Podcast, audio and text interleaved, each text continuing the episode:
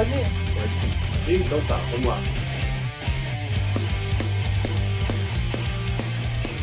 Bem-vindo a mais um. Mais um não, né? O segundo Cinema Cast. É, vamos falar sobre, sobre cinema, como tá, parece que tá no nome, né? E essa, essa junção aqui, essa, essa, esse agrupamento maroto do, do cinema aqui com cinéfilo em série, que é o, no caso o The Cast, que a gente juntou tudo aí deu o Cinema Cast, né? E aí comigo, o, eu sou o Vinícius Carlos Vieira, o editor do, do cinema aqui, e aí comigo tá aqui o Daniel Oliveira do, do Cinéfilo em Série do The Cast, né? Dá um oi, Daniel. Olá pessoal, bom dia, boa tarde, boa noite. É, a Mariana Gonzalez, estava com a gente no primeiro também. Oi pessoal, tudo bem? Vamos lá. Mais, mais um Cinema Cast. A gente tem a, a, a, a presença mais glorificante ainda do nosso outro crítico do cinema aqui, o Vanderlei Calone. Vanderlei, dá um oi aí pra gente conhecer sua voz. É, agora eu fiquei meio tímido depois dessa apresentação aí. É, agora, agora o time tá completo, gente. Agora tá completo. É, agora. Timidez não, né? Não pode ser tímido, né? A gente fala mal de todo mundo, tudo quanto é hora, a gente não pode ser tímido, né? É verdade. Falar mal é minha especialidade, então. Oi, pessoas. Então vai se integrar muito bem aqui, porque. Né? É, não, falar bem a gente não, não estaria aqui. A gente é tudo, tudo, tudo picareta, safado pra falar mal de tudo, quanto é. A gente não gosta de cinema, na verdade. Mas Não. vamos, vamos, vamos, é, essa semana, semana passada a gente teve um probleminha na, na hora da gravação, aí a gente ia acabar falando daquele filme é, Vida. Todo mundo gostou, tu viu, Vanderlei? Gostei demais dele. Eu vi sim, eu gostei. Gostei com algumas ressalvas, mas eu gostei. Gostei, eu só achei que é um filme que ele desenvolve bem o suspense espacial, terror espacial, mas ele não desenvolve tão bem os personagens. Assim, então tinha, você não se importa tanto com a morte dos personagens e tal, mas num todo o filme é bacana, só de positivo. Mariana? Eu gostei bastante do filme, inclusive, né? Pra quem quiser conferir, tem minha crítica no cinema aqui. E recomendo pra quem gosta de terror espacial, questões. Eu, é, a questão dos personagens, realmente, eles não são super bem desenvolvidos, mas não acho que seja um problema. Porque eu acho que pelo, pelo jeito que o roteiro caminha e pelo carisma dos atores também, eles conseguem. Eu acho que eles, eu me- pelo menos eu me envolvi bastante com eles. Eu me importava com o destino de cada um. Mas eles realmente não se aprofunda tão assim, psicológico de cada um, mas até pela proposta do filme, eu acho. Isso que eu Enfim. deixei a Mariana por último pra gente fazer o jabá. Porque tem a Entendi. crítica dela no cinema aqui. Então, semana passada a gente não conseguiu falar dele, a gente fez um, um pocket cinema cast agora. É, gostei também. É, se pra quem quiser conferir, né? Tá, tá em cartaz nos cinemas agora ainda, eu acredito. Vale a pena conferir. Gostei muito do filme, bastante, bem mais do que eu achava que eu ia Gostei também. É, mas vamos. Ah, pena que aqui né, não, é, não, é, não é o cinema que é especial dele, então a gente não pode falar spoilers, né? Porque eu gostei muito do final do filme, achei ótimo. Adorei o filme. Então, A minha maior ressalva é quanto ao final do filme, mas tudo bem. É, eu não gostei tanto do final também, achei ele meio maniqueísta, mas tudo bem. muito. Quando sair a continuação, a gente faz um, um especial pra falar. Isso aí. vamos, vamos, vamos passar aqui pro. pro é, é, não tem nome, né? Mas acho que seria o, que, você anda vendo de bom. Ficou bonito. Dica da semana? Dica, dica da semana né? Tem que ser algo. É, o, o que é o, o bonzinho da semana, sei lá. O que, o que vocês andam vendo? Alguma coisa. Olha, teve muita série boa essa semana. A Netflix tirou aquela The Right People, baseada no filme do mesmo nome. Tá muito bacana. Eu vi só os três primeiros episódios por enquanto. Mas tô louca pra terminar. É sobre. Tem, tem uma, é uma, uma, uma universidade nos Estados Unidos. Que ela, né, tem, tem, um, um, tem um pessoal também que é, né, minorias e tudo mais, mas aí tem muitos estudantes brancos também, principalmente. E é com os estudantes de minorias, estudantes negros, lidando com essa situação. Tem uma, uma estudante que faz um programa de rádio chamado Dear White People, que ela comenta todas essas situações de, de racismo, né, de microagressões que os estudantes negros sofrem na universidade. E começa a né, dar muita polêmica lá dentro, causa um baita, um baita, um baita discurso dentro da faculdade. É bem interessante, né, uma série muito relevante, falando sobre racismo, microagressões e preconceitos, etc. Estereótipos, então tá bem bacana. E é uma série de comédia, né, então é muito engraçado também. É bem, assim, bem afiada, um humor bem afiado. achei curioso que a Netflix ela tá usando o título traduzido, né, pra essa série é, aqui no Brasil. Cara, cara gente cara branca, gente né? Eles não têm uma, eles não têm muita lógica, né? Às vezes eles usam um, um título traduzido, às vezes eles usam um título ah, original. É, né, realmente, verdade, agora tô pensando. Porque, por exemplo, os 13 porquês também tem título de traduzido, é, né? Exatamente. Você viu o filme? Eu vi, eu gostei do filme, eu gostei do filme, eu gostei um pouco mais. Eu acho, que, eu, eu acho que eu. Não, não sei dizer. Infelizmente, não sei. Eu, se não tiver como com a série agora, é possível que eles coloquem. Se não colocaram ainda, é. né? normalmente eles fazem esse tipo de conexão. Sim, eles Mas costumam colocar. Agora, outra série muito boa também que começou foi o American Gods, né? Baseada no livro do Neil, do Neil Gaiman. Eu não consegui ver. Que o piloto foi sensacional, eu achei. Achei ótimo. Acho que capturou totalmente o espírito bem bizarro, bem, bem ousado da série. Acho que foi muito legal. Eu li o livro, acho, acho excelente. Acho excelente. Eu achei maravilhoso também. A construção de mundo é, uma, é muito, muito fascinante. Eu acho que a série capturou bem o ritmo disso. O piloto, pelo menos, eu acho que vai ser muito legal. A temporada toda. O que eu senti, o que eu pensei numa vez é que a, a possibilidade de, de, quantidade de temporada que dá pra fazer, porque você tem uma. dá pra você sair do livro fácil e, e andar. Exatamente. É, e tem muitos personagens, né, que vão, que vão, por exemplo, a série uma coisa que gente já falou, o Brian Fuller, né, que é o produtor da série, ele já falou que eles vão fazer. Eles vão aumentar, os, aumentar alguns personagens, né, tipo a Bilks, por exemplo, que é uma deusa que aparece no primeiro episódio. A Laura também, que é a esposa do protagonista, vai ganhar um papel maior. Então eles estão realmente se aprofundando no universo do livro para fazer uma série que eu acho que vai ser bem, bem legal, bem interessante. Recomendo. Então, rever a série, então, vai gostar também. O visual da série é incrível, por enquanto. Essas dicas têm que ser bem atuais, assim, dicas da semana mesmo? Pode ser algum... você viu. Você viu, né? É, viu que você, alguma coisa você viu que você, você acha que tem uma descoberta aí, né, pro pessoal. Porque assim, minha base é meio Netflix também. Vai todo. E... Eu, eu, acho que essa, a gente vai mudar essa, essa, essa, esse pedaço pra. Não, não, tem American God não é Netflix. American God nem sei como é que vai, nem sei como é que vai chegar no Brasil, que ele tá passando no canal Stars, né, dos Estados Unidos. Então nem sei como é que por enquanto, quais são os meios disso? Da HBO? Amazon. Amazon, ah, tá. Então, ou outros meios né, mais alternativos, para quem quiser. e põe os meus meios aqui. Fala, Vanderlei. Assim, estreou faz uns dois meses, eu acho. Acho que faz, foram dois meses a última temporada de Sherlock, que já deve ter passado algum tempo na televisão, né? mas que eu recomendo sempre porque eu adoro essa série. Eu acho que ela é muito é, complexa e ela consegue ser complexa e manter o espectador ainda alinhado com o que está acontecendo. É, porém, nessa última temporada, eu acredito que talvez um, um, ou dois episódios sejam muito bons e um já dá sinais de que ele está meio se desgastando a série. Talvez seja uma despedida, não sei se eles pretendem continuar, mas também fica a dica, eu acho que vale ainda a pena assistir a última temporada. E de coisas meio periféricas, eu. Todas as temporadas, né? Porque é puta série legal. Vale a pena todas as temporadas. E de séries da Netflix eu gostei particularmente de uma que eu vi, que é de menininha, que chama Girl Boss. Que é uma ah, série. Eu também. Você assistiu? O que você, achou? Gostei também. Gostei, achei bem divertido. Ela é bem, bem despretensiosa, né?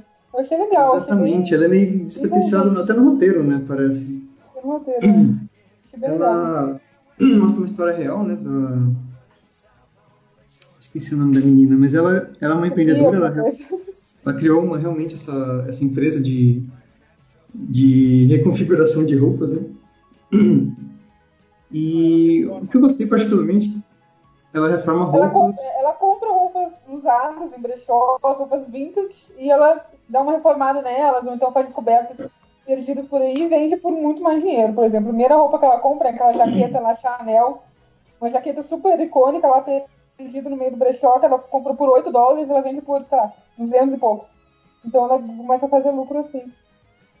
É, e no meio do caminho ela acaba encontrando seus concorrentes é, meio que chateados porque esse negócio da roupa vintage era visto mais como uma coisa de coleção e não que você possa usar para reatender as demandas dos clientes, né? Então é bem interessante esse lance da, e ela acha que ela não é uma, ela não é uma empreendedora, ela não é, ela faz um negócio diferente na visão dela, né? E achei bem, bem legal. As atuações são muito boas. O roteiro não é pretencioso, como a Mariana falou. E isso é interessante porque, apesar do roteiro não ter muitas, muitos diálogos marcantes, isso traz um pouco de naturalidade na série, assim. E os atores também confortáveis com esses papéis. Então achei bem legal, assim, uma série não muito. Não vai esperando muita coisa. Mas é interessante de assistir. É, ela é da Netflix pura mesmo, né? Ela foi produzida pela Netflix e tal. Isso, exatamente. Foi feito pela Netflix. É mais uma dica da Netflix. A hora que a Netflix escutar, ela manda um, uma bolsa de dinheiro pra gente. É, Daniel? Patrocina nós, Netflix. É. É, bom, minha... Não, não. Eu faço no Ih, já, já Spotify. acabou. Já acabou Eu faço patrocínio. Spotify, é outro patrocinador. Não, minha dica vai estar vai tá totalmente atrelada a- ao tema de hoje, né? Que a gente vai falar, que é Guardiões, que desde que lançou a trilha sonora do volume 2, eu deve tá não paro de escutar. tá tocando no background aí. Exatamente. E eu não paro de escutar em looping, perdão. Eu não paro de escutar essa trilha em looping desde antes do filme, até uma semana antes do filme eu já comecei a escutar a trilha já pra, pra me habituar, vamos dizer assim. E eu gostei muito, cara. A, a trilha incidental ou a. Não, a trilha das As músicas as mesmo. canções, isso, as canções, exatamente. É, que é o que as principais canções que tocam no filme, né? Eu, eu já vi muita gente criticando, né? Falando que. Criticando entre aspas, falando que é boa, mas que não é tão boa quanto do primeiro filme. Eu discordo. Eu acho que ela é diferente, mas ela é tão boa quanto, assim. Principalmente Concordo. porque as, a gente vai falar isso, claro, é, durante o tema, mas as, as canções elas conversam muito com o filme. Eu queria indicar só para o amigo ouvinte é, três canções em específicos que eu, que eu gostei muito, assim, que, que estão no filme que eu estou escutando bastante, que é Mr. Blue Sky, a primeira música que toca no filme, né? É, Brandy, né? Que também toca em momentos chaves assim do filme, e Father and Son, que é a música que encerra ali o filme, se não estou enganado.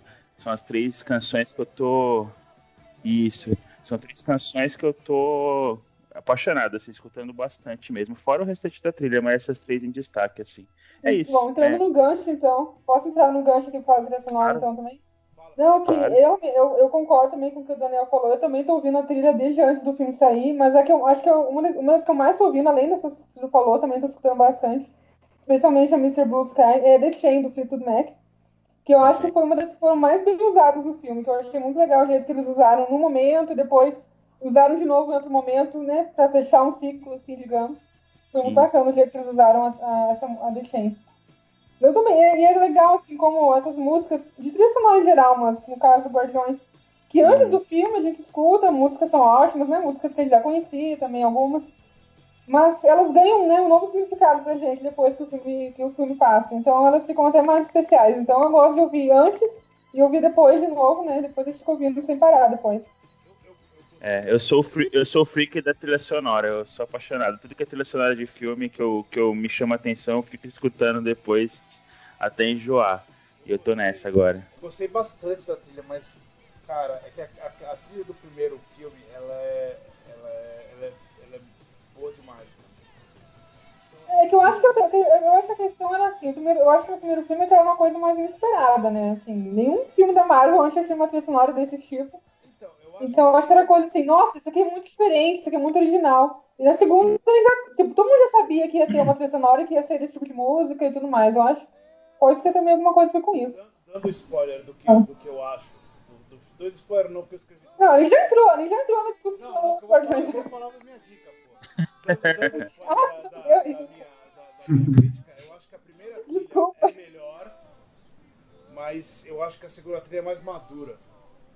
A, seg- a segunda trilha, eu acho que ela, ela se encaixa melhor no filme do que a primeira.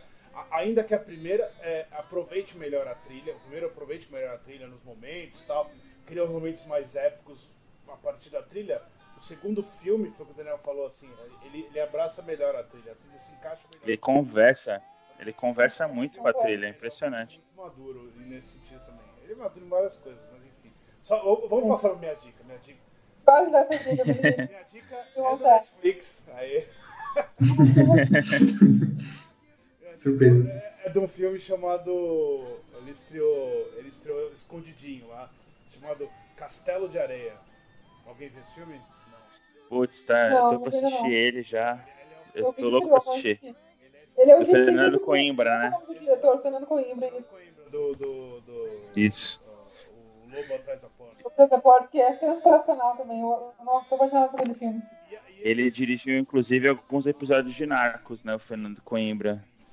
E o que é legal do o Sid Castle, é o, o Castelo de é um filme sobre um, um, um cara que tá na guerra do Iraque, que ele tá querendo ir embora, ele não entende aquilo lá, e aí ele é mandado pra uma missão, e essa missão ele, ele é, descobre uma outra guerra, uma guerra violenta tal, ele se transforma. O filme é cheio desse, dessa, dessa ironia do começo de uma coisa e no fim é outra. Mas assim, o que eu, acho, o que eu achei interessante é que é uma história pequena, ela não é uma história épica, ela não é uma história que vai. é, não é o Platum, nem tem intenção nenhuma de ser um Platum ou um Apocalipse. É um, um pequeno conto sobre a guerra do Iraque, com personagens. Todos os personagens são estereótipos é, super encaixadinhos. O, o Henry Cavill, Cavill, não sei como é que fala o nome dele, super-homem. Baita papel legal, quer dizer, é um filme tudo certinho. assim. É, isso que eu ia te perguntar, Vini. Ele manda bem nesse filme? Ele é, ele é um cara da força especial, que é- ele é o estereótipo daquilo. Mas ele dá uma exagerada assim num ponto muito legal pra criar um Uhum. estereótipo. Ele, é- ele é, um- ele é um ator legal. E, e, assim, e o filme é todo certinho, né? E ele é, e é um filme Sim. baratinho, todo certinho. Então é, você vê que tem pouco dinheiro pra fazer, mas os caras fizeram. E aí, e a questão que é um negócio. Eu, eu, eu publiquei a- a- o texto até hoje. Que eu acho que, por, por isso, o Fernando Coimbra, eu acho que ele é, ele é o cara que estreou nos Estados Unidos melhor do Brasil. Porque ele fez Uhum. um filme que ninguém vai reclamar do filme. Porque ele é um filme pequenininho, é um filme que tá ali, e eu acho que é o cara que vão lembrar dele por causa do Narcos, por causa dele, pra um negócio um pouco melhor.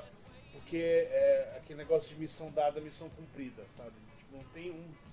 Ele, é- ele é, é muito Uhum. certinho, é um baita filme bonitinho, legal, tem umas reviravoltazinhas, é, o visual é legal, os personagens são legais.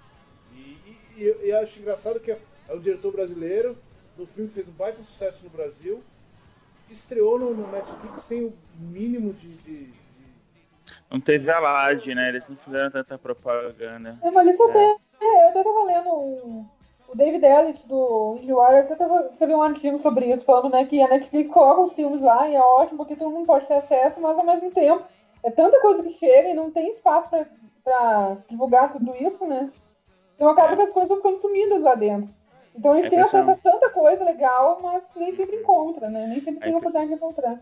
A impressão que eu tenho é que a Netflix está com uma sede de aumentar o catálogo dela de conteúdo original o mais rápido possível, porque eu acho que ela entende que com o tempo, né, e com os lançamentos, exatamente, com os lançamentos das outras plataformas de outros estúdios, né, vão começar a sair, né, é, os- do catálogo alguns títulos, como aconteceu, por exemplo, recentemente com as séries da Fox, né. É, eu acho que dia 1 de julho todas as séries da Fox saem da Netflix. Teve uma notícia recente, é, How I Met Your Mother, é, Prison Break, entre outras, né? Que são séries bem populares. E justamente porque a Fox está agora com esse serviço, né, de Fox Premium e tal, então eu acho, eu tenho a impressão que é muito por causa disso, que eles estão querendo rechear mesmo de conteúdo para eles terem uma, um catálogo Mas inclusive com streams confortável. agora, eles vão tirar também, por exemplo, da Fox o Arrested Development, por exemplo, que eles já tiraram Uhum. do, do, do catálogo dos Estados Unidos, que é fica estranho, porque eles vão tirar as três primeiras temporadas, sendo que a quarta foram eles que fizeram. Ou seja, É a pessoa vai ver a quarta temporada. Como é que vai ver o West? Mas o, o que eu acho legal do Netflix, que eu acho que o pessoal, a- a- por exemplo, a, a Amazon acho que começou a fazer, mas a Fox não faz, a HBO faz um pouco, é, eles estão eles estão bancando séries, é, ideias que não, não chegariam, ideias que chega, se chegassem em Hollywood, Sim. chegariam de um jeito extremamente independentezinho, que ninguém ia ver, eles bancam com uma grana boa. Você põe esse, esse Castelo de Areia, pô, é uma série que foi, provavelmente ela foi filmada lá, ela tem um- um- um monte de extra é, gringo, é, ela tem um Uhum. monte, tem o Henry Cavill, todos os atores são, são relativamente conhecidos, o, o protagonista é o Nicholas Hol- Holt, sei lá, o Fera do, do X-Men. Então, por exemplo, são coisas Mad Max, né? é, exatamente, que, que é, que, é, que é até curioso, que o outro cara que tá no filme, no filme é o Logan Marshall Green, que é o, Uhum. é o é a cópia do Mad Max, né? Quando você não precisa, não tem como pagar, pagar o Tom Hardy, você contrata Ele parece o Tom Hardy? Igualzinho. Então, assim, todos esses. É, é- é legal. é, o que é legal da Netflix é isso, eles estão dando oportunidade de fazer uns filmes e umas séries Sim. com umas produções muito acima do nível, assim. Que, que Uhum. poderiam até ser produzidas em termos independentes, de, de N jeitos, mas que aqui pô, ganha um cuidadozinho, aquele, aquele cuidadozinho que precisa pro, pra acontecer um Visions of No Nations ou um, um- Uhum. algo um pouquinho melhor. Isso eu acho mó legal. Que eu acho que a Fox, por exemplo, não tem esse cuidado, não vai ter. A, a HBO, por mais que seja, ela, ela produz pouco filme, né? Então, Sim. Acho, não, acho legal mesmo. Mas eu concordo, mas eu concordo com o que a Mariana falou, é complicado, porque lança muita coisa mesmo ao mesmo tempo. Eu mesmo tava louco pra assistir é, Cara Gente Branca, né? Que ela deu a dica. Mas eu não consigo, porque ainda tô atrasado com o Punho de Ferro, com The Get Down. Não, Punho de Ferro. Não, exatamente. Eu queria Get Down no começo ainda, The Crown no começo ainda. O estreou Girl Boss, né, que eu vou comentando. Exatamente. Na semana foi Cara Gente Branca, semana que vem já volta Sense8. Final do mês já volta House of Cards. Tipo, nossa senhora. Eu fico curioso se existem pessoas que acompanham todos, todas as coisas que são lançadas na Netflix. Né? Se elas conseguem acompanhar. Possível. Muita coisa. Também não. Até porque tem muita coisa né, fora da Netflix que a gente acaba vendo também, né? Então não dá pra também né, só ver Netflix. Então, Bom, é, então eu vou, vamos, vamos passar pro, pro outro assunto, ou, ou assunto da noite. E já que a gente não conseguiu fazer o gancho com, com a trilha sonora do Daniel. Qualquer coisa você pega na edição e joga minha dica pra último. Mas vamos falar então sobre Guardiões da Galáxia Volume 12.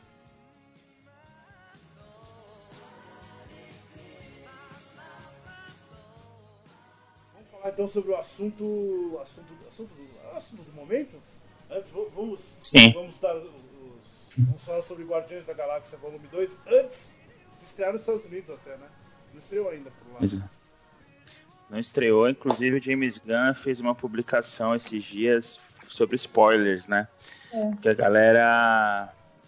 Não sei se. Acho que estreou em outros países também, mas a galera brasileira tem esse problema com spoiler, né? Então é, não tem é muita. culpa não só brasileira, não. Estreou muito lugares acho que de estreou fora na também. Austrália, estreou É. em outros lugares também já. Não é só a gente, não é culpa nossa, não. falar de spoiler, é isso? Não, não só, assim, isso também, mas ele também tava falando, né, vou deixar o Daniel falar que ele começou o assunto. Não, imagina, é Não que ele comentou. isso, é, ele, foi, ele fez uma mensagem até bem simpática, assim, é que ele falou do todo o cuidado que eles tiveram na produção do filme, né, para que não vazasse as informações e tal, e que gostaria que as pessoas respeitassem um pouco isso para não estragar as experiências. Ele fala que ele tá bloqueando as pessoas que dão spoiler e tudo mais, mas ele fala também que ele acha o spoiler overrated, assim, é superestimado, que ele acha que isso não estraga 100% a experiência do filme, que o filme é muito além de surpresas baratas, assim, entre aspas, que, é, que a pessoa, mesmo sabendo de uma informação ou outra, vai curtir o filme como um todo, entendeu? Uma mensagem bem bacana, ele publica, ele publica bastante no Facebook, né? O James Gunn ele é bem ativo nas redes sociais, assim. E ele, ele é um cara que ele comenta muito, ele responde comentário de fã, é, é um cara que dá bastante atenção mesmo nesse sentido nas redes. Então vamos, vamos, vamos- só para só começar. Vamos, é, quem, quem quer me fazer o, o- a sinopse do Guardiões da Galáxia Volume 2? É, bom, a sinopse rápida, Guardiões da Galáxia Volume 2, ele é uma sequência direta do primeiro filme, direta que eu digo assim, ele acontece acho que dois, dois ou três meses após o primeiro, primeiro filme, né, pelo que eu li, né, isso não fica tão claro assim no, o filme não fica no nada filme. claro. No É, mas a gente sabe, a gente sabe que é pouco tempo por conta do tamanho do Groot, né, ele não cresceu tanto, então a gente imagina que Pela passou... dinâmica, dinâmica dos personagens também. Eles, eles ainda estão se acostumando a trabalhar juntos, etc. Então dá, dá Também, pra ver que não sim. passou muito tempo ainda. Exatamente. E a trama ela basicamente gira em torno da, da- de, um, de um gancho do primeiro filme, que era o mistério de quem era o pai do Peter Quill, né? Então surge esse personagem novo, que é o Ego. É, esse, esse programa vai ter spoilers, né, Vini? Sim. Podemos falar spoilers. Beleza. Pa- Spoiler é como é que é overweight, né? Que eu vou- vamos É overrated. E gira em torno dessa situação, né? Do Peter Quill encontrando o pai dele, mas ah, tem muita trama paralela também. É um grande filme de conflitos, né? De, de, de irmãos, de pais, é um de amizade. Bem familiar, é, Muito bem intimista, né? Exatamente. O plot principal é esse, né? O, o, conhecimento do pai do Peter Quill, mas tem essas subtramas que também se, encaixam perfeitamente assim no roteiro. Gostou? Já dou meu. Gostei, gostei bastante. Eu, eu, escrevi até uma reviewzinha que eu postei na. Não chega a ser uma crítica, é uma review curta que eu postei lá na nossa página no Facebook do Cinefilm Série. Mas é, eu acho que ele é tão bom quanto o primeiro filme. É, eu acho que o primeiro filme tem aquele fator surpresa que realmente impacta, né? De você não conhecer aqueles personagens e você sair apaixonado de certa forma pela, pela, pela trama e pelo filme em si. Mas eu acho que no que se propõe, o filme ele é, como você até comentou no, na prévia aí, Vini, ele é mais maduro.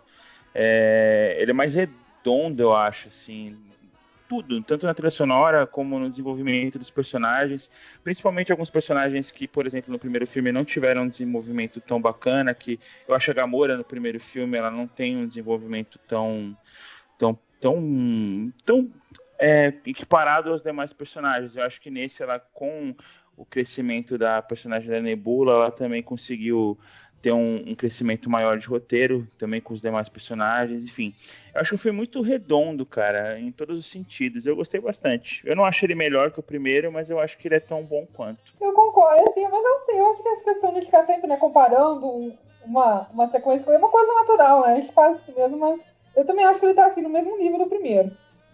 Eu não sei dizer qual que eu gosto mais do outro. Ainda que eu tenha comparado no texto, no meu texto eu tenha eu não comparei, mas dá pra entender. Não, não acho que. Eu, eu, eu não acho é inevitável, é inevitável. A gente tem que comparar na hora de falar do filme, óbvio, que a gente tem que ver o que, que mudou de um pro outro.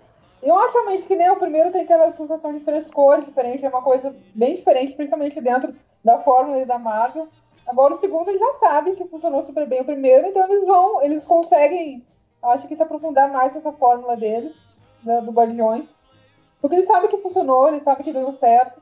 Então a gente consegue brincar um pouco mais com essas coisas. Eu achei o filme ótimo, gostei muito do filme. E eu, eu acho também, realmente, eu acho que os personagens, a dinâmica deles é muito, muito legal. E foi mais aprofundada nesse filme também, porque agora no primeiro eles estavam se conhecendo, começando a trabalhar juntos. Agora eles estão. Eles estão trabalhando juntos já, mas eles ainda são aquelas pessoas, né? Que ainda não sabem muito bem como é que, como é que faz, como é que faz para ter relações de amizade um com o outro, como é que sabem para se depender um do outro, para contar um com o outro de verdade. Então isso é bem explorado também além das questões familiares, né? Que eu acho uma coisa que eu achei muito interessante nesse filme, uma das melhores coisas que ele faz ele funcionar bem é que o filme é maior, as ações, a ação é maior, as, né, os riscos e tudo mais é muito grande, mas ao mesmo tempo o drama é muito intimista, porque é tudo pessoal. Tem a ver com a relação de família de um com o outro, né? Do, do Peter Quill com o pai dele, da Nebula e da Gamora como irmãs, com todo mundo ainda, por exemplo, o Drax ainda lidando com aquela questão da perda da família dele. Então é é muito interessante como é tudo isso se encaixa direitinho. É, eu, eu apontei na, na crítica o Drax como, pra mim, o grande personagem do. do... É, a, é a alma do filme, eu acho que o Drax. Eu acho que o Drax é o melhor personagem da Marvel, do Marvel Cinematographic, é o, universo. Porque... Melhor que o Robert Downey Jr., mais importante que o Robert Downey Jr. Eu sei, tô, tô exagerando. Ele tem profundidade, ele tem passado, ele tem humor, ele é, ele é alívio cômico, ele é violento, ele é, putz, ele é, ele é um personagem extremamente complexo, assim, não tem, não tem mais... E eu acho, eu acho muito legal, assim, como é, o Drax eu acho que talvez seja o maior exemplo disso, mas como todos eles têm aquela coisa, aqueles, esses traumas do passado e tudo mais, mas que não, eles estão tentando não se deixar definir por isso, né? Não deixar que Sim. isso torne eles violentos e raivosos demais, como eles aprendem a lidar com essas coisas, tem aquela coisa, não, é meu passado violento, agora eu vou ser o vilão. Porque, né, isso também, né? Tipo o Loki da vida, por exemplo. Que é um, né, passado, passado dramático, então ele vai ser o vilão do filme. Eles estão tentando se livrar desse tipo, desse tipo de coisa, né? Então é muito interessante também de acompanhar essa evolução deles como personagens. Tem coisas citadas, por exemplo, também, né? Por, por exemplo, essas, como eles vão aprendendo a trabalhar juntos, por exemplo, o Rocket agora, que também tá virando fã de música, também quer, quer trabalhar ouvindo música o tempo todo também que é uma influência do Peter Quill direto. É, são detalhes assim, bonitinhos que fazem eles ficarem mais unidos um com o outro. Bom, eu acho que eu estou um pouquinho a respeito do primeiro, porque eu não gostei do primeiro. É, eu achei. Mais um que vai ser mandado embora. Do... Ele vai estragar, vai estragar o cheque da Marvel, Vanderlei. A Marvel vai diminuir o cheque, Vanderlei. Você não pode. Eu não sei se foi uma questão de expectativas, de que o Guardiões da Galáxia ia ser um filme diferentão da Marvel, né? Uh, mas eu achei ele. Porque assim, eu acho que o grande problema do primeiro é você conseguir convencer o espectador de que todo aquela, aquele grupo de pessoas totalmente diferentes entre, entre si conseguiriam formar uma equipe e, na minha visão, acho que não consegue. Tipo.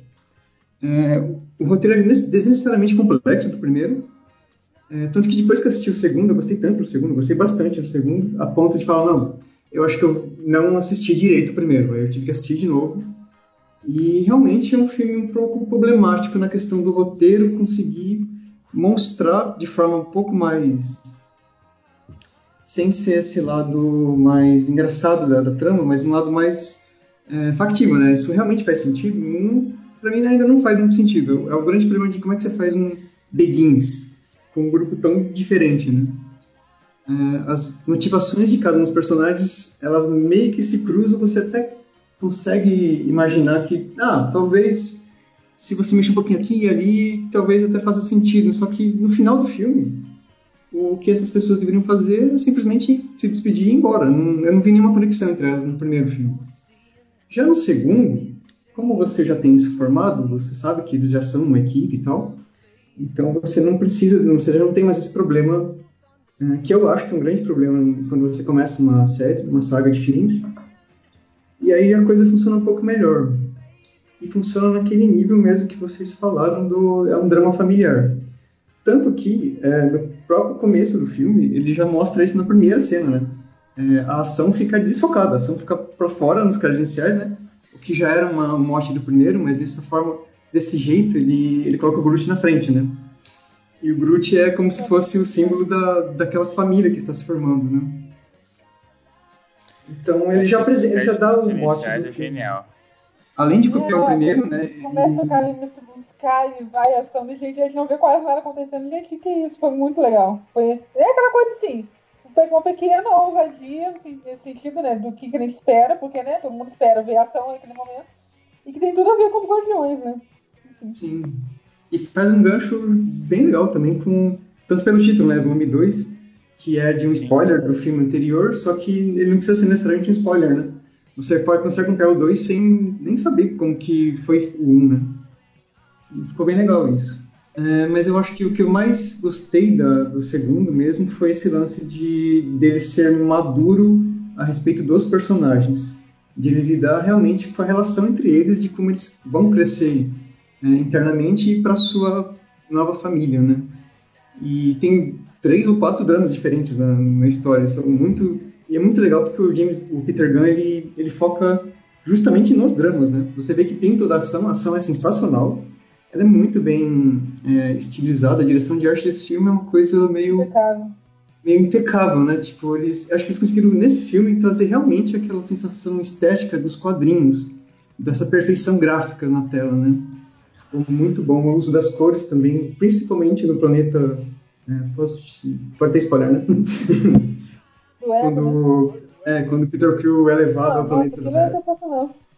Porque fica aquela coisa, gente, assim, aquele planeta, por exemplo, fica aquela coisa, um cara é um deus que pode se transformar no planeta, é óbvio que aquele seria o planeta dele, não, a gente consegue imaginar de outra forma como é que poderia ser. É tipo, o gibi, o gibi, é daquele jeito que tem que ser. Não, o gibi é só o planeta.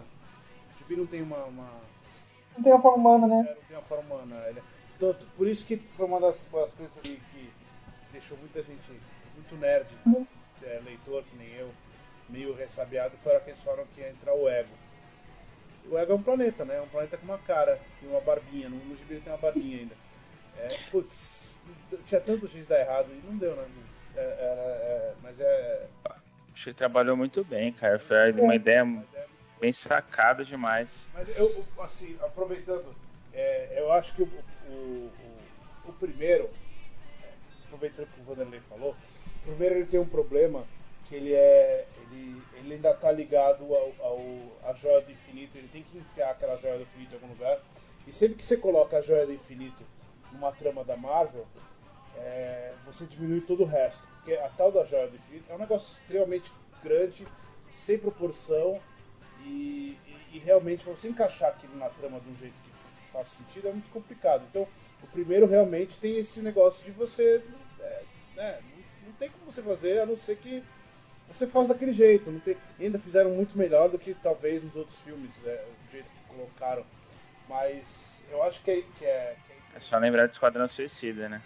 dá, dá, dá fazer muito errado. Não, pra quê? Nossa senhora, tem até um. o coração parou aqui de pensar nisso. O, o, que eu, o que eu acho que é interessante é que ele, ele, é um, ele é um filme mais maduro.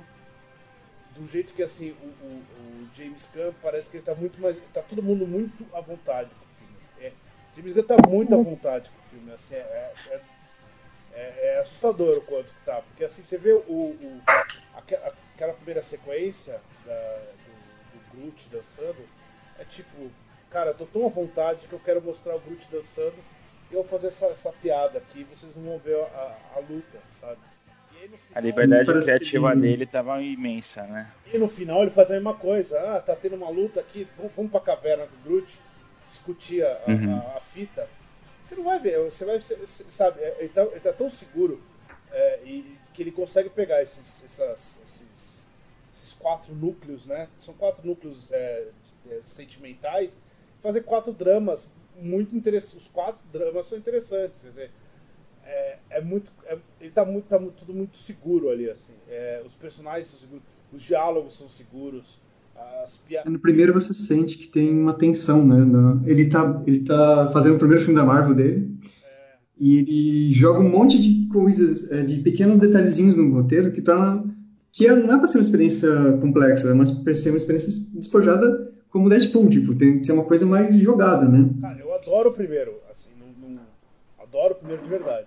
Mas ele tem, perto do segundo, ele tem esse tipo de probleminha, isso é fato. Agora, é, em termos de, de, de, do quanto que é, é, é, ele não é, eu não acho que ele é melhor, mas eu acho que ele, ele, ele, ele é um filme diferente. E, e a Marvel faz isso. É, todos os segundos filmes da Marvel são diferentes do primeiro. É, não, não, não, não porque dá mais. Nem todos, né, Vini? Homem de Ferro eu acho. Homem de Ferro eu acho muito a mesma pegada, assim. Mas, mas aí eu acho que. E aí eu acho que. Não é toa que é, um, né, que é bem, bem inferior, até inclusive, né? O, o, o Homem de Ferro 2 eu acho que é bem inferior em relação ao primeiro, né? É, mas ele, então, ele não é toa. Né? O terceiro ele, ele uhum. tende a ser mais diferente. O Thor é diferente. O terceiro é. O Capitão América é diferente. Uhum. É, uhum. Vingadores não, mas eles, eles tentam. É, eu, acho, eu acho interessante isso. De tentar fazer um filme diferente. Poderia repetir um, um, um grande vilão numa corrida contra o tempo, lá, um, uma GIF qualquer lá, mas eles tentam fazer algo completamente diferente. É uma trama que você não, você não, não se surpreende, mas você sabe o jeito que é levado, o jeito que é feito, você, você sabe que uma uhum. hora a, a Gamora vai estar certa, é, ela vai estar. Que ninguém vai morrer. É... que ninguém vai morrer no final. Mas, putz, é muito bem feitinho, é, é feito com muito cuidado, assim. Tipo, todos, todos os, os, os, os, Tirando o Drax, né? Todos os personagens uhum. passam por, por mudanças de, é, é, de personalidade. É, putz, é, eu acho. Um, e eu, eu, acho que uma coisa que é uma coisa muito importante também que faz o filme funcionar também é o, eu acho que o, é o carinho que, a gente, que, que, o, que os, os, cineastas todos ali, o James Gunn no caso principalmente, eu acho que o elenco também e tudo mais tem pelo filme. Porque fica uma coisa assim, o filme tem, não, o filme é super engraçado, super divertido, mas não tem, ele não é cínico, não é um filme irônico, é um filme que tem coração, um filme que tem um assim, é essa questão de se envolver com, com eles, se importar com eles, querer que eles uhum. né, se resolvam os dramas deles, tem, tem muito a ver com isso, eu acho também com carinho de todo mundo por esse filme, por esses personagens. Cara, eu acho que também é, E pelo James Gunn. E pelo James Gunn em si, você percebe que. Você vê as entrevistas, é, principalmente agora, né, que está no momento de divulgação Sim. do filme, tem muita entrevista, né, com, com, com, o elenco e com o diretor. E você vê a, pô, a felicidade com que o cara dá entrevista e fala do filme é, o é cuidado que teve durante todo o processo, né? A dedicação para é. tentar fazer uma coisa realmente. Para tentar fazer. Eu acho que realmente todas as as propostas dele que ele tentou fazer, acho que ele conseguiu, né? Então, mas, mas, o resultado foi bem. Para pra pensar, você tem. É, é, são, ninguém tem carinho pelo Guardiões da Galáxia antes do primeiro filme, isso é fato.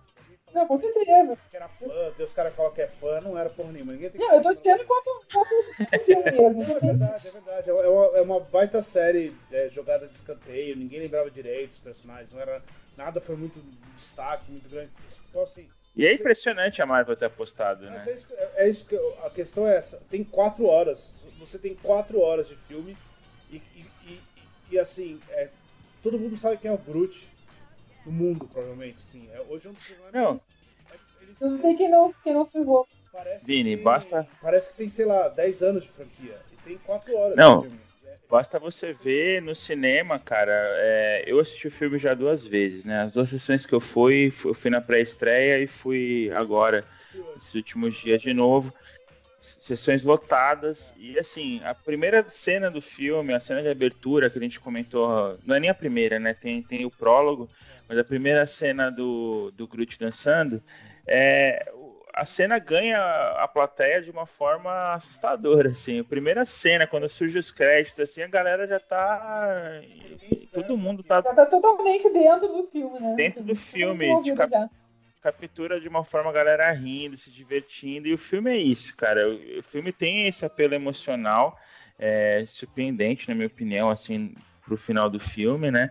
É, ele até acaba de uma forma bem melancólica, né? O último frame é o, é o Rock, Rocket chorando, né?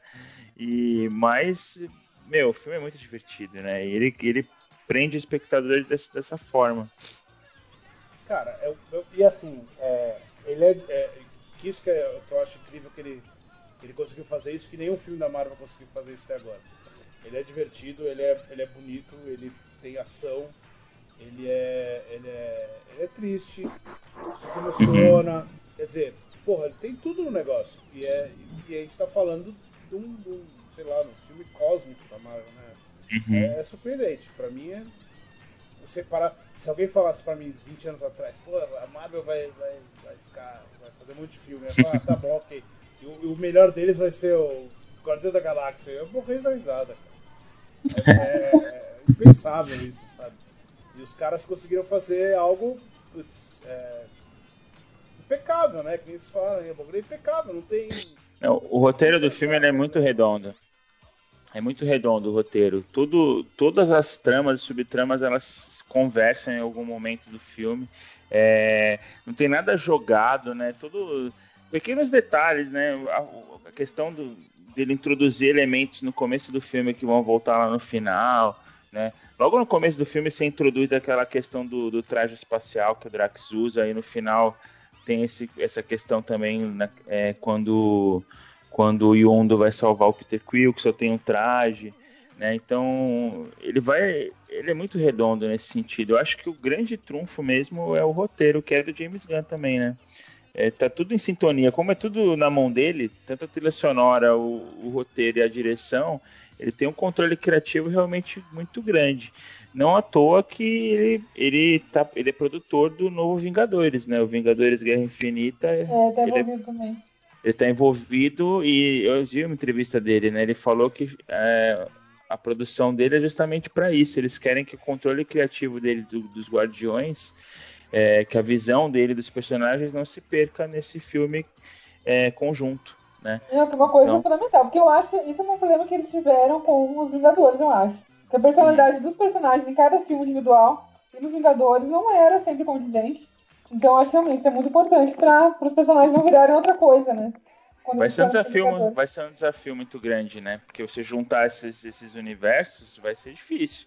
Porque, querendo ou não, é, um, é também é divertido os filmes dos outros filmes da Marvel, sim, mas ele tem uma linguagem muito particular, né? Os Guardiões da Galáxia. Principalmente a questão da música e tudo mais, vai ser curioso ver eles juntando as equipes. É, fora o problema, eu acho que a grande vantagem também do Guardiões da Galáxia é que ele tá fora dessa lógica terráquea, né? Porque o grande problema de você fazer filmes em que já tem um monte de heróis na Terra é porque que um ajuda o outro, né? Então você tem que inventar é, várias... Eles até, eles até brincam um pouco com isso às vezes, né? Mas claro que fica sempre aquela coisa, gente, é só chamar o fulano, só chamar o ciclano. E eles, e eles acabam brincando muito no diálogo, né? Tipo, alguém comentando alguma coisa. Tipo, ah, o Homem de Ferro é. tá culpado de alguma coisa, sabe? E nesse caso não, né? Eles estão salvando a galáxia, né? Então a Terra é só mais um planeta lá. Então tem essa vantagem também. Não sei como é que eles vão juntar agora. Parece que vai ter Vingadores. Guardiões. Uma outra coisa que eu senti no filme foi isso. No primeiro filme, eles salvam a galáxia. Existe uma, um problema no meio do filme que eles descobrem que vai acabar com a galáxia, então a gente vai partir para salvar a galáxia. Nesse filme não. Esse filme é sobre eles. É eles com eles, com, com o sentimento deles. E aí no final acontece lá, no final o Rocket fala, ah, a gente vai salvar a galáxia de novo, ok, vamos lá. vamos aumentar nosso cachê e tal. Mas é, é. Eles, não, eles não vão salvar é. a galáxia, eles vão salvar eles. É, acontece, né? Coincidentemente, uhum. o pai do Peter Quill quer destruir a galáxia, né? Então, fazer o quê? Então tem que salvar a galáxia de novo. É meio uma brincadeira e um chama, uma chamada pro trailer, né? Que você não entende direito o que vai acontecer, mas. É. Se é que eles vão salvar ou não, né? Eles não são refém do. Eles são menos refém da trama do que no primeiro. O primeiro tem esse, esse probleminha. Que não acho que é um problema. É que no segundo o, o roteiro é muito maduro. Então ele consegue fazer esse tipo de coisa de um jeito mais sutil. Mas. Uma coisa que, uma coisa que, eu, que eu lembrei, uma vez eu participei do, do podcast com o Daniel sobre o, o Star Trek 3. Uhum. Sem fronteiras. É, sem fronteiras. Eu, eu, adoro também. Eu, eu, sempre, eu achei ruim, porque ele. E uma das coisas que eu falava é que eles, eles não conseguiam lidar com. Ficava forçado o jeito que ele lidava quando ele separava os personagens, colocava um de cada lado para desenvolver eles. Tá aí, é o que o James Gunn fez. O, o que o James Gunn fez, para mim, é o, que o, é o que o Star Trek não consegue fazer, entendeu? É você separar os personagens de um jeito é, é, natural e você desenvolver cada, cada trama deles de um jeito natural e eles convergirem no final, que eu acho que não acontece lá. É, é e até na edição, até na edição você percebe que geralmente quando você divide os personagens você sempre está atento, ah, agora mudou de foco, né? Mas não, nesse caso você vai acompanhando, tipo, parece que naturalmente você vai trocando entre, entre os, os quatro núcleos né, de história.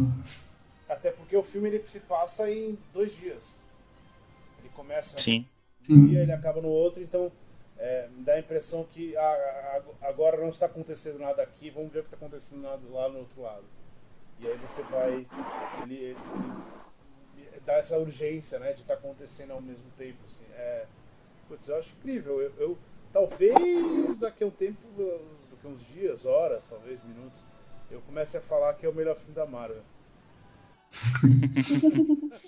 É, eu acho também muito legal como ele consegue não só desenvolver os personagens mais, mas também dar espaço para outras pessoas também, né? Por exemplo, a Nebula e o Yondo, que ganham mais espaço aqui, né? Que se tornam quase parte do grupo também, mesmo que não querendo muito, né? No papel de vilões deles também um pouco, de antagonistas, assim. E também a Mentes, né? Que entra, entra também no grupo agora, né? principalmente a amizade, principalmente com o Drax, que funciona super bem também, porque apesar de ela ter uma uma vivência totalmente diferente do que os guardiões tiveram, né? Porque ela cresceu solitária e tudo mais. Uhum. E ela é toda inocente, toda boazinha. Mas ela tem essa, essa questão dela ser solitária também, né? De não, não ter ninguém para se relacionar, de ser alguém que tem essa carência também, que é uma coisa que, que os guardiões também têm. Então acho que, Nossa, acho que muito bem no grupo por isso. Também. Eu adorei a Mentes, cara. Eu achei ela é uma personagem muito legal. Eu só não sei qual, é, vai ser interessante ver de repente qual que vai ser a utilidade que eles vão usar para ela no, no, próximo filme, né? Porque ela tinha uma habilidade muito específica e que servia muito bem a esse roteiro, né? Que é, ela tinha que controlar o ego, mas a dinâmica dela com o Drax é fantástica, né? É demais. No final, quando ele fala, você é bonita assim, por dentro. por dentro. é genial, cara. O Drax consegue estragar todos os momentos é, né? Todos. Mas eu acho, eu acho que isso foi muito interessante. Ele soube introduzir os novos personagens muito bem, né? Então, a Mantis era das integrantes agora, eu acho que ela era a única que a gente não tinha conhecido ainda, né? Nebula e o Yonda a gente já tinha vislumbrado no primeiro filme, mas a própria introdução do Ego e, e também dos dos soberanos, né? Eu achei muito interessante também. Foi a, aquela vilã, a sacerdotisa que fala? Isso, é isso, não sei Isso.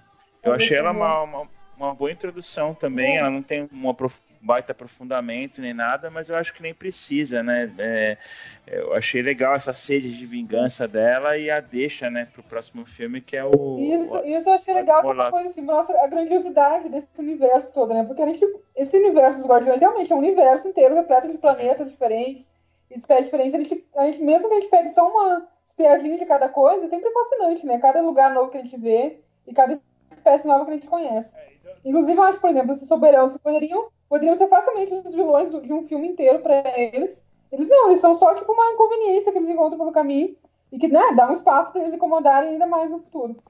Mas é, é, demais, né? É, é, a construção do universo é impecável. É quase o equivalente a. É como se Star Wars fosse uma comédia. Tipo, é o equivalente a Star Wars pra comédia.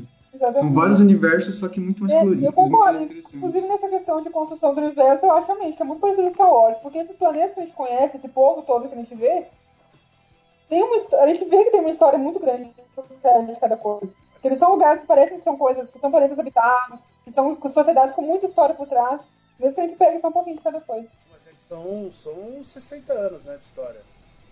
Não, com certeza, mas não, não, né, não quer que poderia ser traduzido para traduzido diretamente para filme, né? No momento, no momento Wikipedia, esses. Os Cris, né? Eles são os Cris, né? O- o pessoal loiro lá. Eles são uma, uma raça extremamente importante assim, na, na Marvel. Ah, em termos de, de, de, de, de raças importantes, é o Kree e o Skrull. O Skrull é o, é o semelhante ao Chitauri, que não pode usar o Chitauri, né? Não pode usar Skrull, porque Skrull é do quarteto. Então eles tiveram que usar o Chitauri, mas Uhum. as grandes raças que brigam no, no universo, na Marvel, é o Kree e o Skrull. Então, putz, é. É- e, e, assim, É. ainda que ele pareça. O filme, o filme tá muito fora do, do, do- do universo do- da Marvel, nos gibis, assim, no, do, no filme, no cinema. É, ele tá fazendo a história dele lá, e, mas eu acho que ele tá plantando tanta semente, assim, tanto, tanta coisa assim que vem pra frente que é. Que é, é, putz, é- é complexo mesmo, interessante demais. O, o mundo que eles Ele- estão vendo é muito bom. O James É, Gunn. Pode falar. E não só questão assim, né, de construção de roteiro e tudo, mas também questão do visual mesmo, né? da- da- do design, design de produção do filme, da produção de arte, que é impecável, né? Que torna tudo muito, muito bem feito, né? É até engraçado, de se você. é impressionante. Depois que eu assisti o 2, eu cheguei a assistir o 1 de novo, e aí. É até engraçado, porque você chega a pensar, nossa, parece que o Guardiões 1 eles tiveram algum problema de orçamento, né? Porque o 2 é tão, ele é tão bem estilizado que o 1 parece Não, amador, nossa, assim. né? não, não acho, eu acho um muito bem feito nesse sentido também. O 2 é claro, né? Ele é mais ousado, mais colorido, tudo maior, mas eu acho o primeiro muito bem feito também. Eu achei ele impressionante nesse aspecto também. Agora o É que 2, o filme, exemplo, o eu filme evolui, né?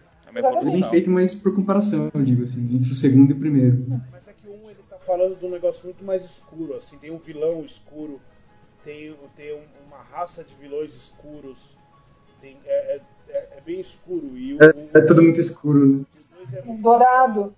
Tem o povo dourado, tem o outro o vilão que é o planeta inteiro. O Então, planeta tomou ácido lá, então é, é- é tudo muito claro, é tudo muito florido, então dá essa diferença. É.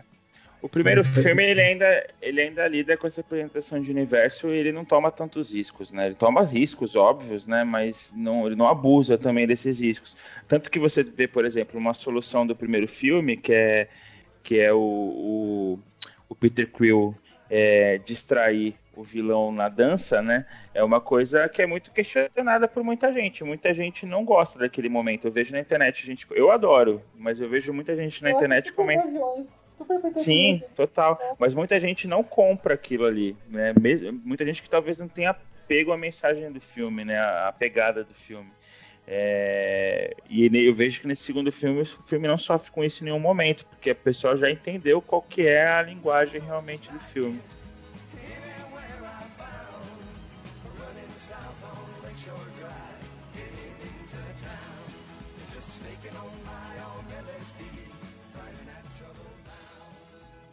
Eu, eu, eu acho que a Mariana tinha alguma coisa pra falar. Lembrou? Não. Não. Morreu essa ideia. Morreu. sem- hora Os sem pessoas agora sofrer. Pessoas agora sofrer pela, pela sabedoria perdida aqui no Cinema Cast. Agora tem direito de interromper a qualquer momento se ela lembrar, né? Tem a carta de interrupção agora. Ok. É, o Daniel queria falar do, do- dos vilões, né?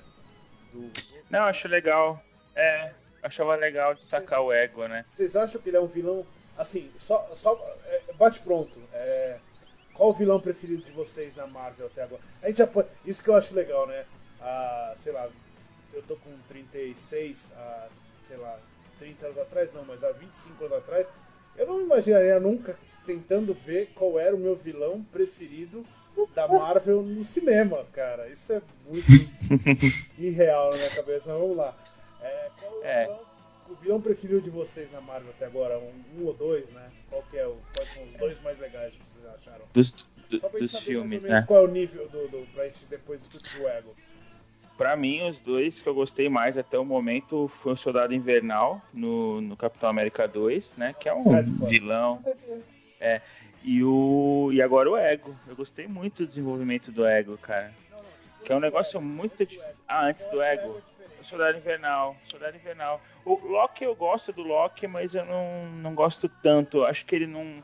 Ele não tem um peso pra ser um vilão, assim. No próprio Vingadores, eu acho que ele não é uma presença vilanesca, assim, dizendo, né? É, tão forte. Eu acho ele um personagem muito legal, mas eu não sei se ele funciona tão bem quanto o vilão. Eu gosto dessa questão do anti-heroísmo dele. Desse de jogar nos dois times, vamos dizer assim. Eu gosto muito do, do, do Zemo, mesmo sabendo que o plano dele não daria certo, mas eu acho que a, a, a, Sim, a mas é bacana. dele eu acho muito legal e, o, e o, o como ele é, é violento sem ser violento, como ele é o único cara que consegue, de todos os caras da Marvel, é o único cara que consegue que o plano dele dê certo, né? Porque no final das contas, é, todos, Uhum. eles, todos eles falham. O Zemo, o Zemo consegue o que ele queria. E eu acho o ator bom, eu acho que é. Só faltou a toalha roxa na cabeça lá, o resto pra mim é, É, é meu vilão preferido. É, fala, Vanderlei. É, onde que se aparece esse Zemo? Não me lembro dele. Guerra Civil. Guerra Civil. Ah, o É que ele é muito, ele é muito bastidores, né? É um vilão muito de Uhum. bastidores, assim. Ele só se revela mais no terceiro ato, né? Sim, é, ele é muito é, o cara das marionetes, né? Ele vai é, controlando as peças. Eu acho que da Marvel eu não, eu não tenho nenhum vilão, não, que eu acho muito interessante, não. assim, eu acho que os dois atores que ficaram bons em papéis de vilões foram o Kurt Russell agora em, em Ego e, e o Mickey Rourke no Homem de Ferro 2. Só que são dois papéis que não, assim, acho que não atingiram a grandiosidade da- desses personagens Uhum. E das atuações do- dos dois atores. Eu vou copiar, eu vou. Eu vou copiar as respostas do Daniel, porque são meus preferidos também, o Soldado Invernal e o Loki. Porque eu acho que também tem essa questão, eu acho que eles, eu acho que eles se destacam porque tem essa questão também da, da questão pessoal que eles têm com os, com os protagonistas, Sim. né? Então tem essa questão mais pessoal também. O Soldado Invernal, por exemplo, né, que é um personagem que nem, nem, era como, nem começou como vilão, foi transformado em vilão e tudo mais, e, Uhum. né? Essa questão toda. E o Loki também, essa questão pessoal dele, como, como o Daniel falou, né? Que não, era um anti-herói, que virou vilão. Mas eu acho também que o Loki já, já deu o que tinha que dar no universo da Marvel, assim. Acho que ele não tem que ganhar muito destaque, não. Eu acho que, né, fica legal ele aparecer no, no mais, mais, no papel mais coadjuvante mesmo a partir de agora. Não com tanto destaque mais. Agora o Zemo, por exemplo, é um que eu acho que meio que representa essa questão da Marvel com o problema dos vilões, porque ele é um personagem interessante, dos bastidores e tudo mais, mas ele não chega a ser uma pessoa, um personagem muito marcante, não, pra mim. Eu acho que É. tudo ali, eu acho que ele fica assim, ele pe- eu acho que ele, não, ele perde o holofote pra todos os personagens. Então eu acho que a Marvel realmente tem um problema com vilões, sim, eu acho. E a questão de não fazer eles serem tão fortes quanto eles poderiam ser, tão marcantes quanto poderiam. É, o- agora, indo ao, ao ego, é, é- é- eu acho ele muito bom.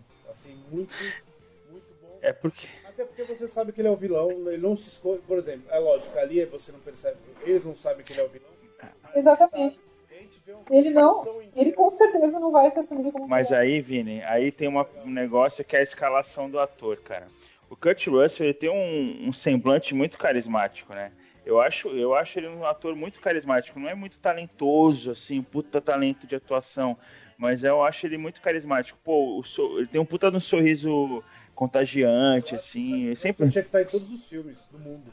é, então, eu acho o carisma dele muito. E eu acho que essa é, essa é uma escolha importante dele como ego, justamente para esse primeiro ato do filme que você estava falando, né? É, de você conseguir plantar uma semente de dúvida, pô, será que esse cara é ruim mesmo e tal? E quando você tem a revela, eu tenho um momento do filme que é quando ele revela o plano dele pro Peter Quill que eu acho genial, assim, que dá um, um close na cara dele, né? E ele vê aquele brilho no olhar que aí você faz o link, né? Pô, o plano dele associado ao nome dele, ego, é, é perfeito, né? Tipo, é, é genial. Eu achei fantástico. Eu acho, eu acho, que funciona muito bem, até porque tem essa coisa toda, como vocês falaram, né? De. Inesp- Cara, a gente sabe que, nossa, esse cara é poderoso demais, alguma coisa ele tá aprontando, né? É questão de lógica do filme mesmo. Mas a gente fica aquela coisa, pensando, além de um personagem do Peter Quill, por exemplo, nossa, meu pai, esse cara super foda. Então ele fica aquela coisa mesmo de dúvida, de querer que dê certo tudo, e, mas sabe que não vai dar. Eu achei ele um vilão muito bom também. Acho que é que nem o. Acho que, é que nem o Daniel falou, o Kurt Russell é meio carismático, né? Então é difícil de criar uma persona que, que você sabe que ele tem algum problema. É, seria algo mais. Talvez é, criar situações que lembrassem mais o Kurt Russell em A Prova de Morte, em que você sabe que ele tem um. Esse cara tem problemas, mas ele ainda é um cara carismático, né? Ao mesmo tempo. Né? É, tanto que na hora que ele fala sobre a mãe do Peter Quill na Terra, é, é tipo um disparate completo, porque ele nem dá, não tem nenhuma pista inicial de que ele tem realmente grandes problemas, né? E ele pode ser um perigo, né? É, quanto, por exemplo, quem não, não, não conhece o personagem é, é o ego, tal, isso aqui. É, mas os, as pessoas que são fãs que sabem que ele é um planeta é, vão vão chegar no fim e falar, ah, o ego é o planeta. Aí você fica meio assustado. O quanto eles não, não, não criam uma expectativa disso. Eles chegam lá e falam, ah, eu sou um planeta, assim, assim, assim. Acabou, joga de lado isso daqui, vamos continuar a trama. E aí você pode. Você não, isso vai ser uma surpresa. A surpresa é, é, é ele ser o vilão. Não é a surpresa ele ser o vilão. Mas aí você pode usar só isso para esse. Ó, ele é muito mal, mas ele é muito, muito mal. Ele não é um planeta, é muito mal. O planeta já sabe que ele é, entendeu? Ele, eles não, eles não deixam nada atrapalhar aquele momento você fala, cacete, o cara é muito mal mesmo. É, e não é nem questão, acho que, de ser mal, é aquela questão do, do ego vilão, mesmo, mal do. De, sim, sim.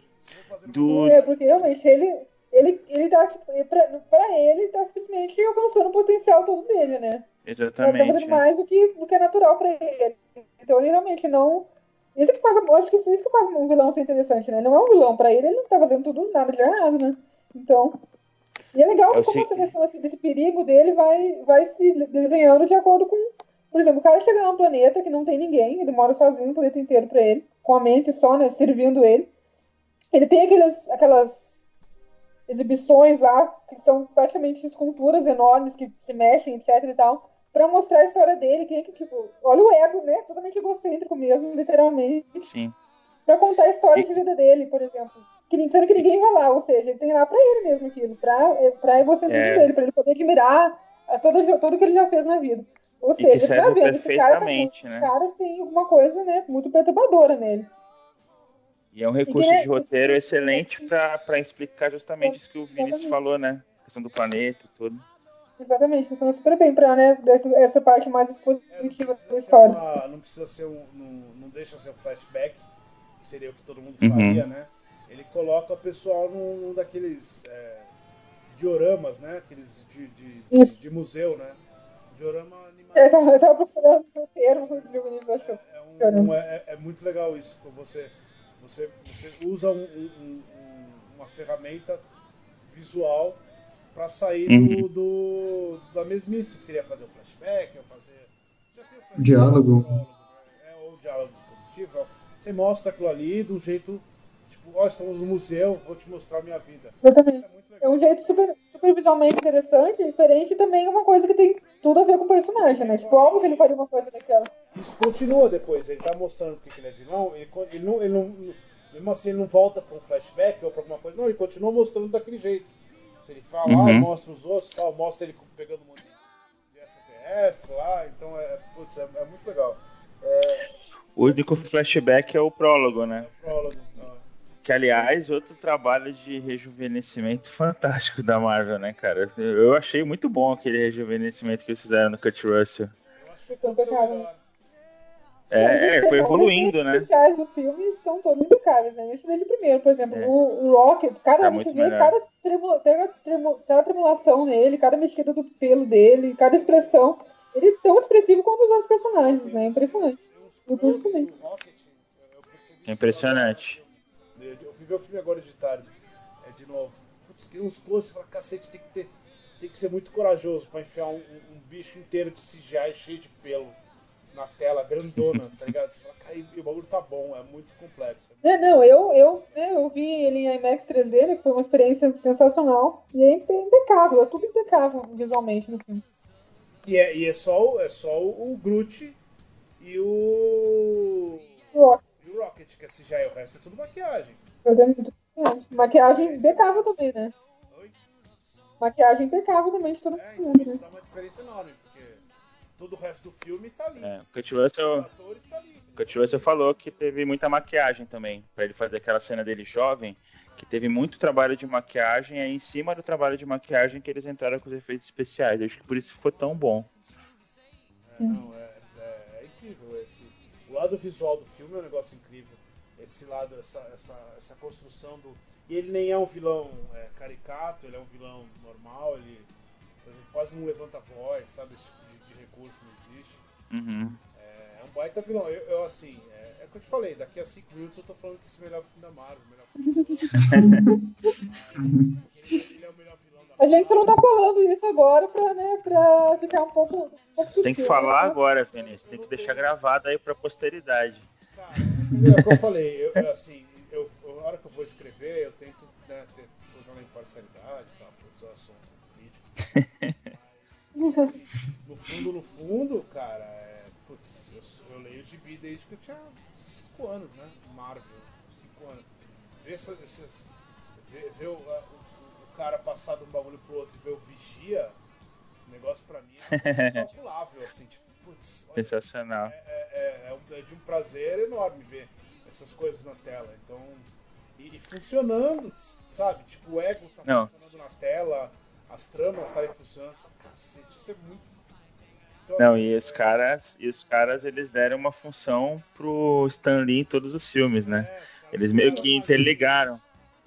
Porque tá lá nos créditos, não sei se você viu, mas nos créditos tá lá o nome do, do Stan Lee, tá lá como informante dos vigias, né? É, ele, e, e, é que é engraçado é que ele fala. Ele fala da- do FedEx, né? Ele, ele fala Sim, sim. do, do, Guerra Civil. Guerra Civil, né? Então. Uhum. É, putz, e, e aí, assim, aí no caso ele, tá- ele ligou todos, né? Toda a Marvel com a, DC com a, com a Sony, com, a- com todo mundo, né? É com tudo, exatamente. lugar. É, é incrível. Então, assim, esse tipo de coisa é, é, cria um filme muito complexo. É, é um filme- ele, é, ele, é, ele é simples, mas ele é complexo, ele é maduro, ele é bonito. Putz, é o melhor filme da Marvel. Cheio de Tá referência. gravado agora. É. É, tem muita referência, Tem né? as referências, eu acho que ele tem menos referências que o primeiro. Mas. É, mas, mas ele deixa no- ele deixa muito elemento no ar, né? Ele traz o, o, o Howard the Duck de novo, ele Ele... lá. ele traz os personagens dos Avengers lá, né? A gente nem falou, né, do Eles Stallone, São os, é, eles são o Guardiões da Galáxia, né? O primeiro. Sim, os originais, né? originais, né? Que... Mas esse tipo de coisa assim, é, não, não é um fanservice do negócio assim, ah, olha ali um, algo no, no, no- no colecionador lá, esqueci o nome dele, o Benício Del Toro lá no primeiro. Uhum. Não, eles Aí Acho que ele- até, até coisa Traz meio sutis, elemento. né? eles estão fazendo Ele traz elementos. trama. É, sim, os Cris, eles Alguém não falou em Cri, não, o Cri faz parte da trama. É. O, o- o- sabe, tudo isso faz parte da trama, tá ali, não tem uma função. Isso é muito legal. Você vê lá quando. Naquela, naquela cena que o Yondo e o Rocket eles começam a dar aqueles saltos é, temporais. Não é temporais, né? Saltos de dimensões. Temporais, É. né? É, dimensionais, né? é- Não é temporal, né? Eles estão indo de uma, de uma parte do universo pra outra, né? Não é dimensão Isso. também que eles estão é pulando. São na mesma dimensão, 616 lá. Mas é. Isso. Mas eles mostram.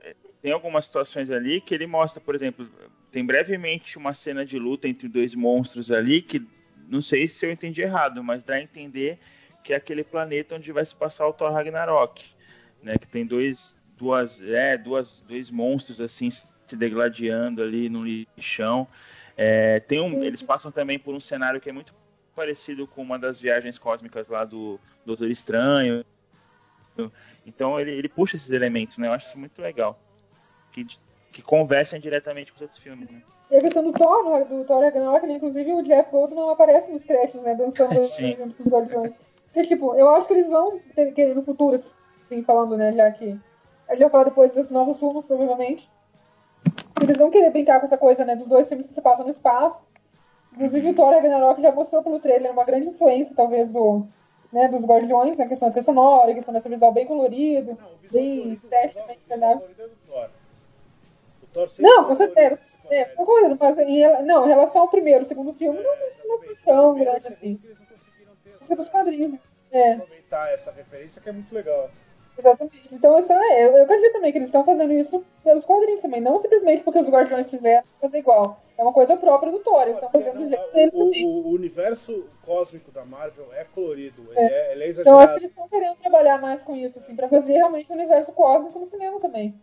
Pra ficar uma coisa assim mais, né, mais familiar e mais conectada uma coisa com a outra. O, o futuro ao, ao Stan Lee pertence, né? Não, não sei, mas. é, cara, tem muita coisa pra fazer e, e- e eles estão fazendo muito, com muito. com calma, né? Não tem, não tem nada. Não tem nada apressado. Não tem. Não tem Né, DC? Né, o Warner DC? é, pô, eles poderiam Polêmica. Por exemplo, eles estão fazendo esse filme, é, é o último filme cósmico, tem o Thor, né? Mas é, eles poderiam estar usando esse filme para fazer a prévia dos Vingadores e não estão fazendo prévia nenhuma. É, eles estão fazendo esse filme porque eles queriam contar essa história. Então assim, é muito tá feito com muita calma, assim. Isso é muito, é muito bom. Não tem, não tem pressa mesmo. Isso é muito legal. É legal para quem tá vendo, né? Porque você não precisa ficar, sabe? Aquela, aquela, aquela pressão de estar sempre vendo uma continuação de alguma coisa, um negócio. Não, conta uma história, tá contado uma história. Não, e é legal também que a Marvel esperou, eles, eles estabeleceram né, os personagens principais deles, fizeram os Vingadores e tudo mais, e até depois saiu um pouco do padrão, do padrão com, os, com os Guardiões, né, mas eles já tinham um padrão definido até lá. Ao contrário do que a DC, por exemplo, tentou fazer né, com o Esquadrão Suicida, né? Tentar sair do padrão que nem existia. Então, É, né? falar, que padrão que eles saíram, pô. Que padrão é esse? Qual que é a forma da DC? Não sei, né? Eles resolveram inventar diferentes personagens que são. fogem disso, Vamos mas. de cinza, né? O que não tem lá é padrão, é. Exatamente. Então a Marvel, a Marvel teve esse cuidado de construir o universo dela, de construir a formulazinha dela, que funciona super bem, até fazer, ó, opa, isso aqui vai ser diferente, isso aqui é outra coisa. Tá dentro também, mas é outra coisa. A DC vai sair do padrão na hora que ela fizer um filme bom. Com certeza. Espero que seja uma maravilha, pelo amor de Deus. Todas as minhas esperanças estão nisso. Então, Uma coisa assim, questão de rumos também, que eu acho que ficou bem legal, foi a questão da. Introduziram no, no finalzinho do filme ali o, o, o MP3 player ali que o Yondu arrumou pro, pro Peter Quill. 300 músicas. com músicas novas, né? Com 300 músicas que estão ouvindo agora na Terra. Então, Achei genial essa referência. Isso aí. interessante, fica, já mostra, Aquele- assim, eu acho que já mostra, mesmo que eles não sei como é que eles vão explorar isso no futuro, da questão da trilha sonora, mas já mostra essa questão que eles não eles não estão querendo, assim, se ficar na mesma, né? Eles estão querendo fazer coisas diferentes. É, Então, foi acho- inteligente da parte de James Gunn, porque ele abriu um leque agora pra ele usar músicas de várias décadas, né? Sem, mas sem perder aquela coisa, nessa identidade que a gente já tá esperando das da- dos Guardiões, né? Exato. Eu, tipo assim, né? O James Gunn, como a gente tinha falado até outra coisa, que a gente falou um pouquinho da notícia, né? De que ele tinha já sido, sido confirmado como diretor e roteirista da, da- do volume 3, né? Eu acho que ele, ele dá pra ver que ele sabe o que ele tá fazendo, sabe pra onde é que a história quer caminhar. E o volume 3 é o Então- primeiro filme. de- é o primeiro filme depois do fim, né? Você tem o Vingadores 4. É. Acaba o Vingadores Uhum. 4, o primeiro filme da Marvel depois disso é o Guardiões 3. Então, quer dizer, ele, ele É. muito provavelmente vai. vai e muito provavelmente não, o James Gunn deu entender isso, né? Que é o Guardiões 3 vai dar o rumo Uhum. do que vai ser a Marvel no, no- Pós-Vingadores. é, pós-Vingadores, tipo, em termos cósmicos ou em termos. Alguma coisa vai acontecer, eles devem saber já, né? Sim. Sabe, sendo, a Marvel, sendo a Marvel, a gente até sabe que, que, que, que- vai acontecer. E eu acho que eles devem dar essa. Ó, Guardiões da Galáxia. Então eu acho que eles colocaram uma. Eles estão, estão, estão confiando no Guardiões da Galáxia de um jeito é, assustador. É, não É, eles pudessem fazer isso. Foi legal quando ele foi confirmado, porque ele deu uma declaração também, como eu falei antes, né? Ele é muito ativo nas redes. Ele publicou um texto no Facebook falando, né, sobre a confirmação dele no volume 3. E eu, eu achei bacana que a preocupação dele é justamente é, a de muitos fãs, né? Que normalmente quando tem uma trilogia de filmes, né, de uma certa franquia, o terceiro nem sempre consegue atingir um nível bom, né? E- e costuma decepcionar, né? Em alguns momentos. E ele, ele diz que tem essa preocupação realmente que ele não quer seguir essa sina, né? Então que ele vai se dedicar ainda mais para que o terceiro seja tão bom quanto os outros dois filmes. Mas eu, Eu não acho que vai ser uma, uma trilogia em termos tipo. É. É, na- Porque eu- o primeiro filme. acho que sim, viu? esse segundo tem um começo, meio e um fim. E o terceiro Aham. eles podem fazer sobre qualquer coisa. é- Sim, precisa interligar funcionam sozinhos. Em contrapartida, ele diz que ele é outra declaração dele é que ele ele diz que é para ele a história desses guardiões encerra no terceiro filme. Ele É. falou que, que não vê a história deles continuando em mais filmes. Até porque o cara não dá pra vai ficar dirigindo Guardiões o resto da vida, né? Não é um, É, eu, eu acho acho que eu acho sim, que né, agora que a gente já viu o que ele é capaz de fazer, eu acho que eu, eu gostaria muito de ver o que ele é capaz de fazer com um filme no lançamento desses, fora da Marvel, uma coisa assim totalmente original. Tomara que senão- ele porque senão o cara, o cara vira o Michael Bay, né, velho? O cara vira uma, o cara de uma franquia só. Não, não, não, não contamina a pessoa, não, gente. Deixa o cara na Marvel.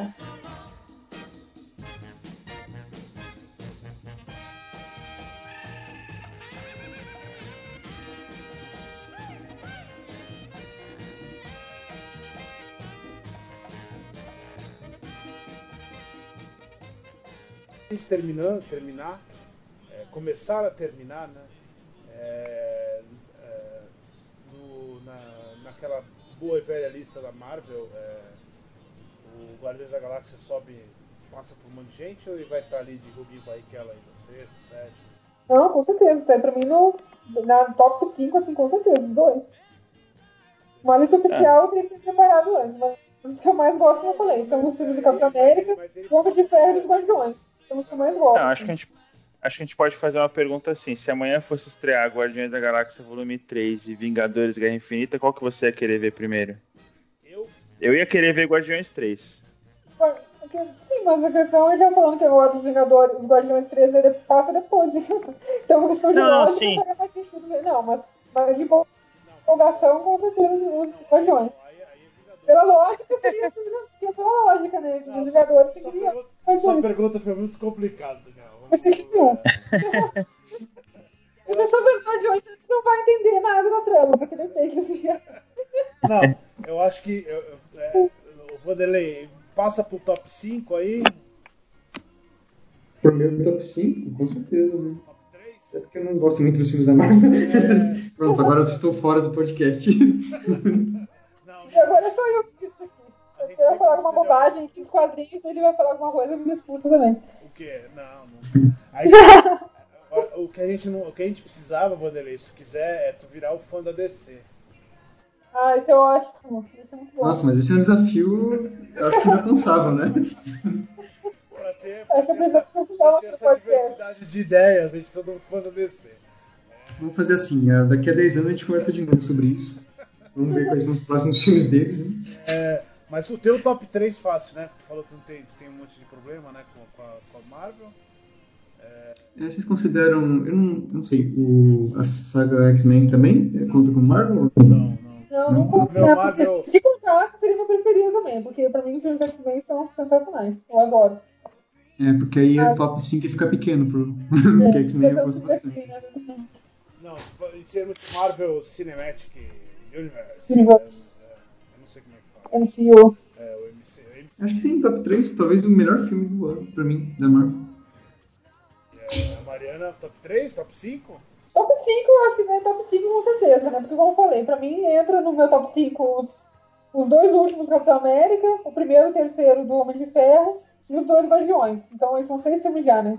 Então, aí, eles que se virem aí na ordem pra se arrumar, são os que eu mais gosto da Marvel. Daniel, top 3? Top 3, fácil. Eu acho eu encaixo os dois, os dois juntos. Eu gosto muito dos dois, assim. Não gostei nem mais, nem. É, é que, é que a gente acabou de assistir o segundo, a gente tende a querer gostar mais dele, né? Mas eu, mas eu acho os dois tão bons quanto, assim. Eu acho que eles são realmente aquela, aquela questão, né? De um filme que funcionam bem sozinhos, mas também tem uma continuidade bacana entre um e outro, né? E o fato Sim, é que eles funcionam muito bem juntos também. E por isso Hum. também não acredito que eu, eu gosto mais de um do outro. Eu acho que o segundo é cara, é a evolução perfeita pro primeiro. É, Então, exatamente. O que, eu, o que eu acho mais importante do, do segundo filme é esse. É, é, ele é a continuação perfeita. O que poderia ser feito está ali. Não precisa.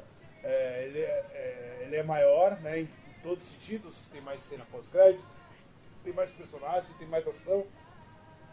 Tem mais sentimento. Tem mais reviravolta. Tem mais trama paralela. Mas é o que precisava para aquilo ali, ó. Precisamos de uma sequência, né? Que essa é a sequência perfeita para aquilo. Assim. Ele não é aquele filme que é maior só por ser maior, só porque, nossa, agora a gente tem mais gente querendo ver, agora a gente tem mais um orçamento maior, então vamos fazer uma coisa maior. Ele tem um motivo para ser tudo que ele é, né? Então. Então, então vamos, vamos, vamos, começar a finalizar. É, alguém lembrou de mais alguma coisa? Sim. Alguém quer falar mais alguma coisa do Guardiões da Galáxia volume 2? A gente não sabe que filme vai ter semana que vem, a gente não descobriu. A gente ficou, eu, eu, eu, eu cortei a gente discutindo aqui durante 40 minutos sobre o que a gente vai ver semana que vem, que a gente vai falar sobre isso semana que vem. É, talvez a gente fale sobre o filme do Netflix. mas, tô brincando. Então a gente vai ver aqui aí, semana que vem a gente se fala e.